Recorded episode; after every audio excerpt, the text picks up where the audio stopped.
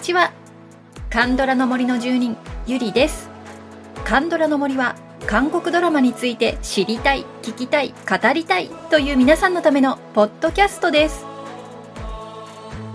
ちょうどこれを収録している今現在ですねネットフリックスでユアインさん主演の地獄が呼んでいるというのが今大人気になってますね。私のツイッターのタイムラインも面白いちょっと辛いけど面白いっていう書き込みが半分ぐらい占めてまして 地獄だらけになってるんですけどいや私ねあのホラー系が苦手というのはまあ知ってる人はね知ってると思いますけどみんなの評判を聞くとねちょっと見たくなるんですよ。ね、本当にネットフリックスってこのテレビではなかなか放映できないようなものをね繰り出してきましてここんとここの辛いシリーズ辛いシリーズ。DP とかもそうですよね。でイカゲームもそうですしちょっと私的にはなかなか見るのがメンタル的にきついものもあのイカゲームもね結局途中リタイアしちゃいましたし辛いものもあるけどやっぱり見てよかったって人が多いのでね。うんどこかでちょっとこう心が落ち着いた頃にですね 地獄が呼んでいるもスタートしてみようかなと思っております。感想できたらお知らせします感想のお知らせがなければああゆりさんダメだったんだなって思っていてください。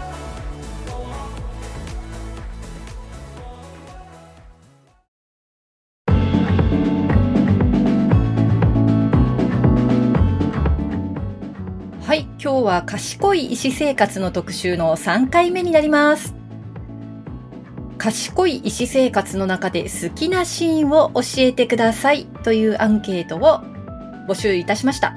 もうね、毎回毎回あれだけ名シーンがある中で、皆さんどこを選んでくるかというのがね、楽しみでした。本当にね、皆さんそれぞれだったなと思います。ね、まずシーンを一つに絞った人から、これはできるだけエピソード順に並べて、はい、ご紹介していきたいと思います。まずお一人目はね、えカンドラ大好きさんから。シーズン1の育順登場のシーンです。最初は頭に変なものをかぶっている後ろ姿が映って、ダース・ベイダー？誰なんだろう？と思っていました。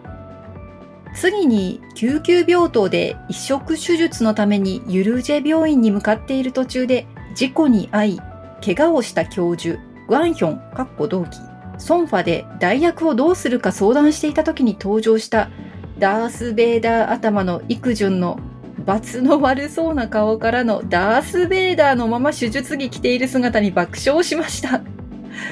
このドラマ絶対に面白くなると確信した瞬間でした。ダース・ベイダーの説明もしてくださってますね。宇宙が接着剤を塗ったダース・ベイダーヘルメットを陸順が被って取れなくなってしまったということでした。そうだったのか、あれ。ダース・ベイダー。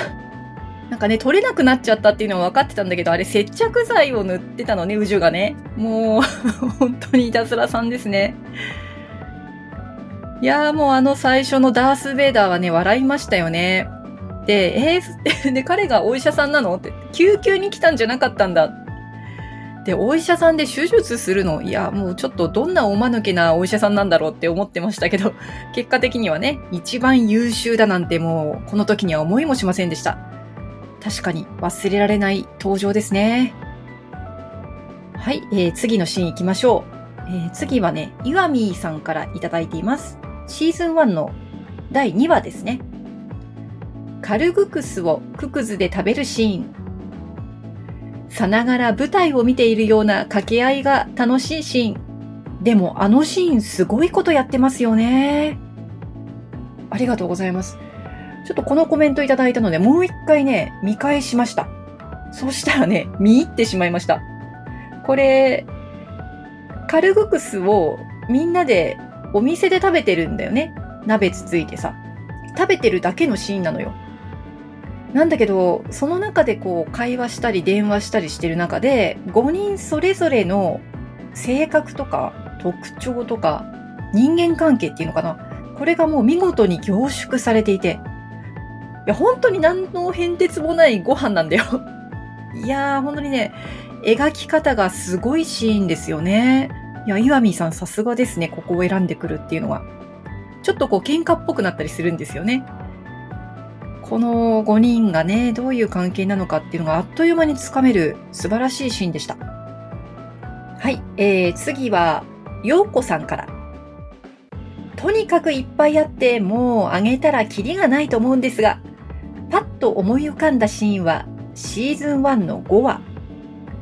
純ンが携帯を忘れていったイクスンに届けに行って、早朝の屋台の前で告白するシーンです。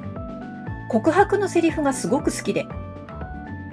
ネガ、ジョアンハダゴ・マレットンがかな？好きだって言ったかなっていうセリフ。おっぱらん、よねはじゃ。おっぱと恋愛しよう。この時は本当に韓国語が聞き取れて嬉しかったです。おっぱらん、よねはじゃ。順番に落ちた瞬間です。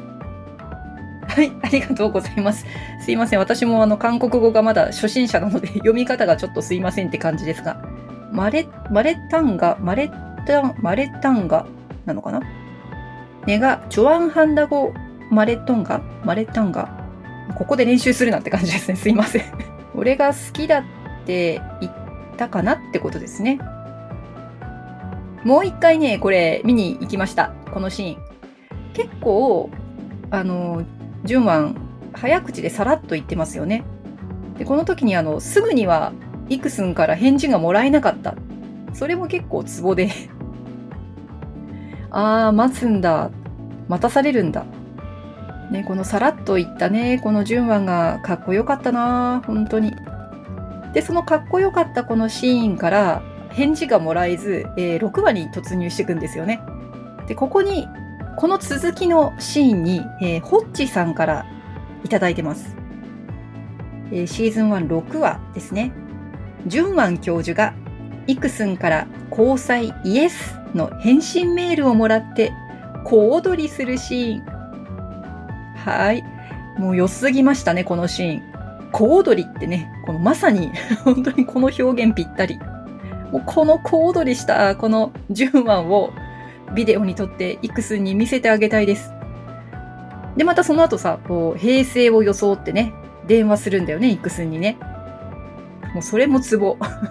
もうこの10万はね、このギャップにやられますね。はい、ありがとうございました。さあ次は、えー、チャミーさんですね。チャミーさん。今度はシーズン2の第1話。ソンファの新車の中でイクジュンとソンファの目だけのやりとりシーンがキュンキュンします。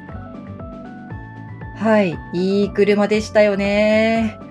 あの、ソンファの車がね、病院のエントランスのところにこう入ってくるシーンが、こう、ククスの男4人が、おーとか言って、それがまた長いんだよね。どれだけ肺活量あるのと思って見てましたけど。で、そのね、新車にみんなで乗ってくんですけれども、これ、目だけのやりとりシーンは、どこのこと言ってたのかな？ちょっと、みんながいる時なのか、その後、えっ、ー、と、バンドが終わって、二人きりでね、帰るシーンっていうのもありましたよね。うん。ちょっとこの、イクジュンとソンファが二人でいるシーンっていうのは、結構ドキドキしますね。こうバランスがさ、こうギリギリの二人だから、ちょっと通じ合ってる感じがね、もうドキドキキュンキュンしますよね。はい、チャミーさん、ありがとうございます。はい、えー、お次の方行きましょう。レイチェルさんです。ね、初めていただいたそうで、読ませていただきましょう。はじめまして。つい最近、かっこ10日ほど前、こちらのカンドラの森を偶然 Spotify から見つけて、ヘビーに楽しませてもらっています。ゆりさん、本当にありがとうございます。わあ、嬉しいコメントですね。ありがとうございます。はい、続き行きましょう。賢い医師生活。好きなシーンはめちゃくちゃたくさんあるのですが、っていうかまだシーズン2の途中です。ギョールが病院で亡くなったお子さんのお母さんがたびたび病院に訪れて困惑していることをジョンウォンに相談。そしてギョールがそのお母さんとコーヒーを飲むシーン。何度もきっとそんな経験をしたジョンウォンだからこその的確なアドバイス。そしてそのお子さんを亡くした恩馬とコーヒーを飲みながらギョールが話すシーン。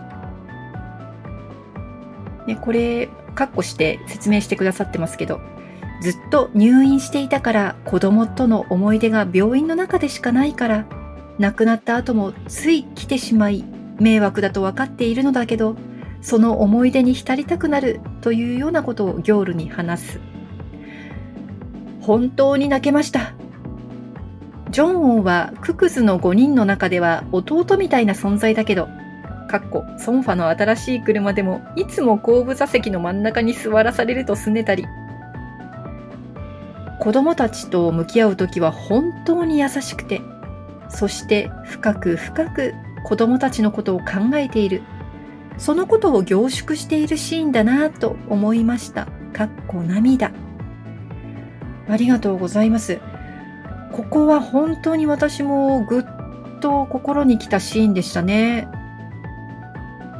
あの、最初ね、あの、本当に、また来たの、オンマっていう感じでね、もういい加減にしないよなんて思って見てたわけですけれども、それをね、ここまで持っていくというのはやっぱりこのドラマのすごいところ。で、このね、ギョールとジョンオンの関係もいいんですよね。あの、単に甘々だけじゃないんですよね、この二人。しっかり仕事に向き合って、しっかり患者さんに向き合って、患者の家族に向き合って。で、ジョンがね、あの、いや、本当にこの関係いいな。ちゃんとアドバイスするんだよな、もう。で、最終的にね、ギョールもそれを受け入れて、お母さんとね、一緒にお話しする。お母さんを受け入れる。でそしてまたこの子供がね、病院で亡くなってしまうというこのお母さんの気持ちを思うと、また胸がギュッとしますよね。で、これ見返して、このシーンをね、ちょっと見返してびっくりしたんですけど、お母さん、オンマ、あの、チョルインワンフであの、シンヘソンさんのドラマありましたけど、あの、シンヘソンさんについているサングンさんですね。あの、チャ・チョンファさんという女優さんで、あの、チョルインワンフの時には本当に素晴らしい演技だったんですよ。あ、こんな、このすごいポジションにね、登場されていたんだなというのを改めてね、えー、びっくりしました。この方だったんですね。ちなみにあの、シンハギュンさんとヨジングさんの怪物にも実はチャチョンファさん出ていらっしゃって、これもあの、イー・グムファという、えー、女性の役をやってらっしゃるんですけど、あんまり登場は多くないんですけど、実はキーパーソンというね。はい。まあ、そんな方がこの賢い医師生活のこの恩馬だったということで、うん、すごい心をこう、掴まれるシーンになりましたね。この女優さんが入ったことで。はい。ということで、このレイチェルさんからすごくいいシーンいただきまして。でね、この、すいません。あの、私に向けてのお便りが嬉しすぎなので、ちょっと読ませていただきます。いいですかね、レイチェルさんって言って。あの、もうほとんど強制的に読んでますけど。えー、まだ、カンドラの森リスナーデビューしてほやほやの私です。昨年のコロナ自粛で愛の不時着からのネットフリックス沼落ち民、沼落ち民です。えー、いろいろ見ましたが、どうしてカンドラってこんなに奥が深くて感動的なドラマばかりなの？韓国すごいって感動してます。それまで友達がヘビーに見ていても全然なびかなかった私なのに。今まで見た中ではマイディアミスターが私の中で一番かな。なので、カンドラの森のマイディアミスター特集は、なんと2回聞いてしまいました。またこれからもちょくちょくお邪魔させてください。わあ、ありがとうございます。嬉しいですね、もう。ねえ、愛の不時着から入ったということでしたけれども、でも一番良かったのはマイディアミスターっていうのが、いやー、レイチェルさん、うん、分かっていらっしゃる。マイディアミスター良かったですよね。あの、思わず4回も特集しちゃったのを、あの、2回も聞いていただいたということで、ありがとうございます。今後ともね、よろしくお願いします。ちょくちょく来てください。はい。では続き行きましょう。次はメイシーさんです。ジャンル別にたくさんあるので選ぶのが難しいですね。それを選ぶのにまた見直す必要がありますが、時間的に無理そうなので、私の記憶に残っているシーン。ソッキョン先生の参加の意思としての本質というか素敵なお人柄が見られるシーンです。シーズン2、2話の最後の方です。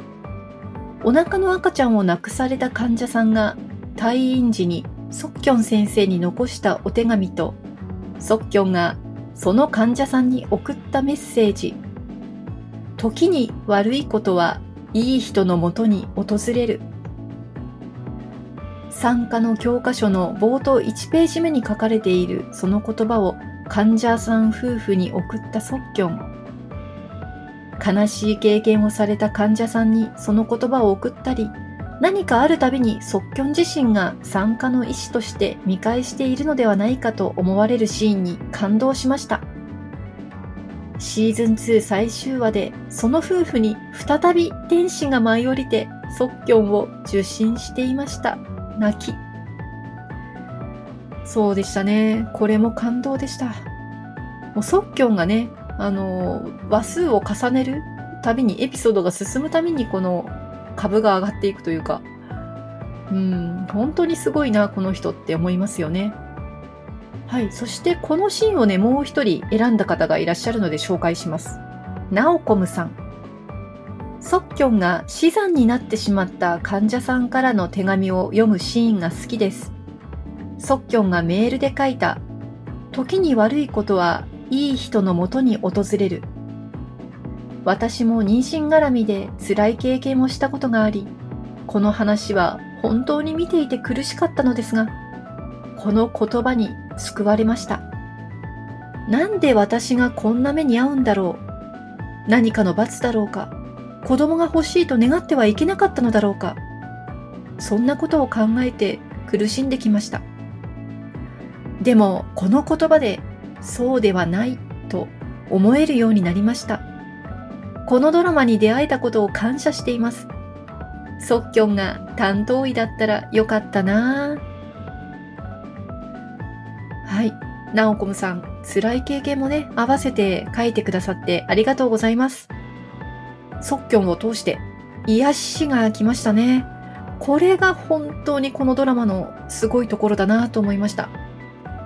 ナオコムさんもね、辛いご経験があったと思うんですけれども、やはりあの長く私たち生きていればみんな何かしらのこの体にまつわる辛い経験があると思うんですよね。まあ、自分だけではなくて家族のこともそうですし。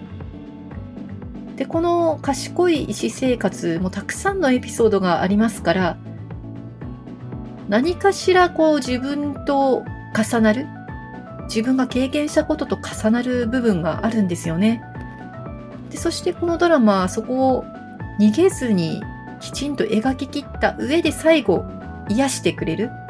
まあ、全部が全部あのハッピーエンドになる、まあ、この賢い私生活のエピソードはハッピーエンドになる率が高いんですけれども、まあ、そのおかげでね、あの私たち癒してもらってるなっていうのをすごく思います。はい、ナオコムさんありがとうございました。はい、えー、次の方行きましょう。これ、ポッドキャストネーム、ゆりちゃんのじいじ、81歳さん。えっと、これ、私のおじいちゃん81歳と言ってらっしゃるのか、それともお孫さんがゆりちゃんという私と同じお名前なのか、まあ、とにかく81歳ということで、はい。あの、ちなみに私のおじいちゃんはもう、あの、生きていれば100歳超えしている二人でもう亡くなっておりますけれども。はい。えー、ちんちゃありがとうございます。ちんちゃこまおよ。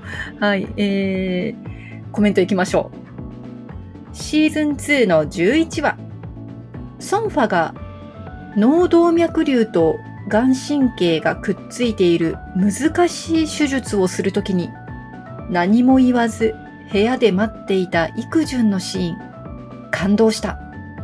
賢い医師生活2週見ました。はいありがとうございます。これ大変な手術でしたよね。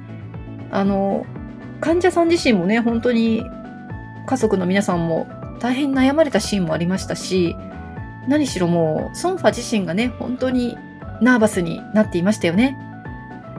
もう、育順、本当にこう、いい男ですね。こうプレッシャーかけるわけでもなく、でもこう、見守ってね、心配しているという。いやいい男ですね、育順。はい。えー、じいじさん、2周されたんですね。こういうこの癒しの世界というか、本当にドラマとして本当にいいのでね、浸りたいの分かります。はい、えー、お次の方行きましょう。ロブコさん。たくさんありすぎて決められませんが、個人的にソッキョンミナを応援していたので、やっぱりあのキスシーンですね。夜中に一人リビングでクッションを抱きしめながらキュンキュンしてしまいました。かっこ笑い。ありがとうございます。同じくです。あの、最初はね、どう考えてもくっつかないと思ってたの、この二人。うん。でも途中からね、このミナのまっすぐさが、もうおかしなくらいのまっすぐさがもう愛おしくてね。で、即興もだんだんこう、すごいいい人だっていうのが分かってきて、ああ、これも幸せになってほしいなって、心から思える二人でした。私も。はい、ありがとうございます。さあ、ここからはね、複数のシーンを挙げてくださった方。はい、もうそのまま読ませていただきますね。あの、複数あるからもう勢いがあるんでね。はい、えー、お一人目はね、ガネーシャさん。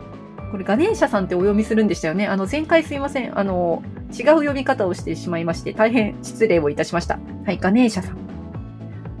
シーズン1最終回のジョンウォンとギョールのシーン。いやーって悲鳴上げました。かっこ笑い。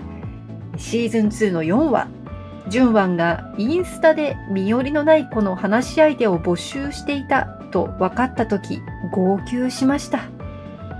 シーズン2の11話、ミナとソッキョンのデートも微笑ましいし、もうあの二人がうまくいった瞬間の幸せ度が、ハートマーク。シーズン2最終回、やっぱりソンファの告白はやばかったです。とりあえず見直さなくても記憶に残ってるシーンがここら辺でした。はい、全部思い浮かびます。いいシーンたちだね。はい、えー、次はみなみさん。大好きなドラマなのでたくさんありすぎて迷いますが、まずパッと思い浮かんだのはシーズン1でソンファが乳がんの検査を受けその結果を聞きに行くときに育順が付き添い、不安なソンファに、俺が治してやる、と言った場面です。ソンファは、医者は断言するものではないと言ったけど、どんなに心強い言葉だっただろうと思い、とても印象に残ったシーンです。そこから育順先生への私の思いが急上昇しました。また、アンチホンと育順が飲み会でソンファをめぐってバチバチになるところもドキドキヒヤヒヤしながら見た印象的なシーンでした。シーズン2では、育順が大怪我をした時に病室に見舞いに来た宇樹が抱きついたシーン。その前の家政婦さんの言葉も良かったです。はい、どれも良いシーンですね。チホン先生のもね、これ面白かったね。あと、あの、家政婦さんのシーンはね、何気に名シーンだと思っています。はい、えー、それでは、お次の方は、ハニカムミツバチさんです。もうね、1も2も含めて、今日頭に浮かんだシーンをダラダラと純不動にあげますね。ジョンウォンが会議の終わり際に、ギョウルにチョコパイをさりげなく2つ差し出したとこ。マジでここのシーン大好き。ジョン・ウォン・オンマと理事長がククズのバンドの演奏を見に来てたシーン。ジュンワンがイクスンを背後から驚かせようとして気づかれて 蹴り上げ寸止めされるシーン。あったな。ソーファとイクジュンがウジュも一緒にキャンプするシーン。寝るのは別々のテントなんだな。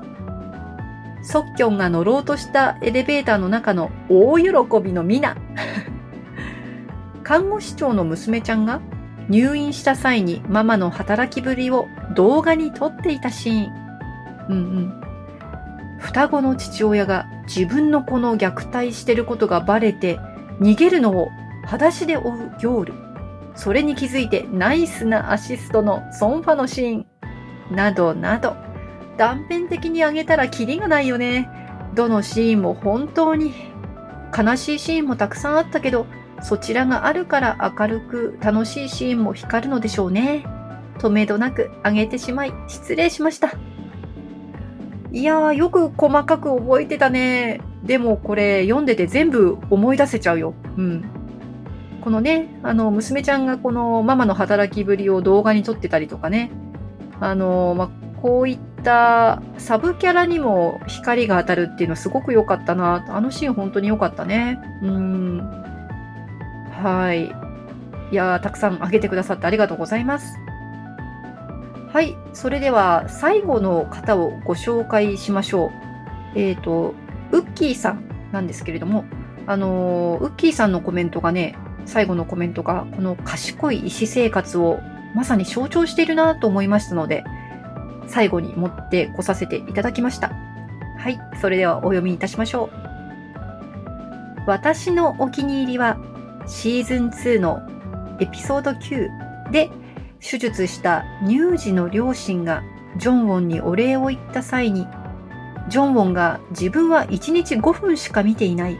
それ以外の23時間55分は看護師たちがケアをしている。そちらへ感謝してください。と、自分の手柄ではなく、影で支えている人に光を当てるところ。他にもこのエピソードでは、誰かのために一肌脱ぐみたいなシーンで散りばめられていて、すごく気持ちが温かくなったのが印象的でした。現実でもみんなそれぞれ少し周りに気を配ったり、ねぎらったりすれば救われる人がいて、そしてそれがいい循環になったらもっといい社会になる。そうなってほしいですね。はい、ウッキーさんありがとうございます。うん、あのー、すごくね、この言葉に共感したんですよ。確かにね、あの、賢い私生活のユルージェ病院のようなところは、まあ、実際にはないかもしれないんですよ。でもね、このウッキーさんの言う通り、少しでも私たちがね、周りに気を配って、このね、ドラマのみんなのようにね、で、それがこう循環しだしたら、そうですね、あの、私たちの周りも賢い〇〇生活あの、〇〇はね、この皆さんがこの存在している、皆さんが生活しているとか、皆さんが所属しているとこか、賢い〇〇生活。私なんだろうな、賢い会社生活。賢い社畜生活にならないようにしないといけないんだけど。賢いね、〇〇生活になるかもしれませんよね。はい。あの、私もそういったこの賢い私生活のようなね、素敵な、素敵な循環を作る、まあそういった一人になりたいなって、うん、ウッキーさんのコメントを見て思いました。はい、ということで、賢い私生活の好きなシーン、はい、コメント、すべてご紹介いたしました。いやー、もういろんなシーン出てきましたね。楽しくて、こう、ぐっときて、うーん、まあ、こう、ジーンときたりとかね、キュンとしたり、本当に楽しませてもらったドラマでしたね。あの、コメントもね、あの、読ませていただくといろんなシーンを思い出されて、私も楽しかったです。皆さんありがとうございました。はい、ここで Spotify の Music プラストークで聴いている方には一曲お届けしたいと思います。キュヒョンさんで Confession is not flashy 華やかでない告白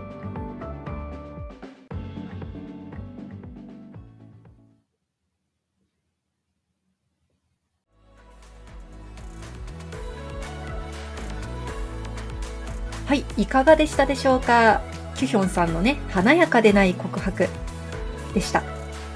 ミュージックプラストークバージョンの方はね、あの、この曲聴いて、あの、賢い私生活のこのキュンキュンするシーンたちを思い出したのではないでしょうか。あのイントロが聞こえるとね、あって思ったりするんですよね。で、このね、華やかではない告白、あの、キュヒョンさんの歌のバージョンをね、今回選びましたけれども、あのキュヒョンさん、私もミュージカル、あの、ウェルテルというね、ミュージカルで実はキュヒョンさん、あの、拝見してるんですけれども、本当に美しい声なんですよね。私、あの、ミュージカル見て好きになりましたので、この曲がね、あの、キュヒョンさんの歌だと知って、うん、あの、お気に入りの一つになりました。はい。ということでね、ぜひ、あの、Spotify でミュージックプラストークバージョンを、あの、探していただければと思います。プレミアム契約の方は最後まで、フリーの方は30秒までお聞きいただけます。はい、えー、次回もね、賢い医師生活ですね。今度はもう、あの、最終アンケートということになります。あの、もう曲はね、何にしようかなって悩んでいるところですけれども。はい。さあ、番組の感想をぜひお送りください。LINE 公式アカウントにご登録いただければ、配信もアンケートの通知も逃さず受け取れます。感想もすぐに送れます。私も、あの、感想にお返事お書きいたします。Twitter、Instagram、Facebook でご案内しておりますので、ぜひ登録をよろしくお願いいたします。それでは、今日もお聴きいただきありがとうございました。また次回、カンドラの森の奥深くでお会いいたしましょう。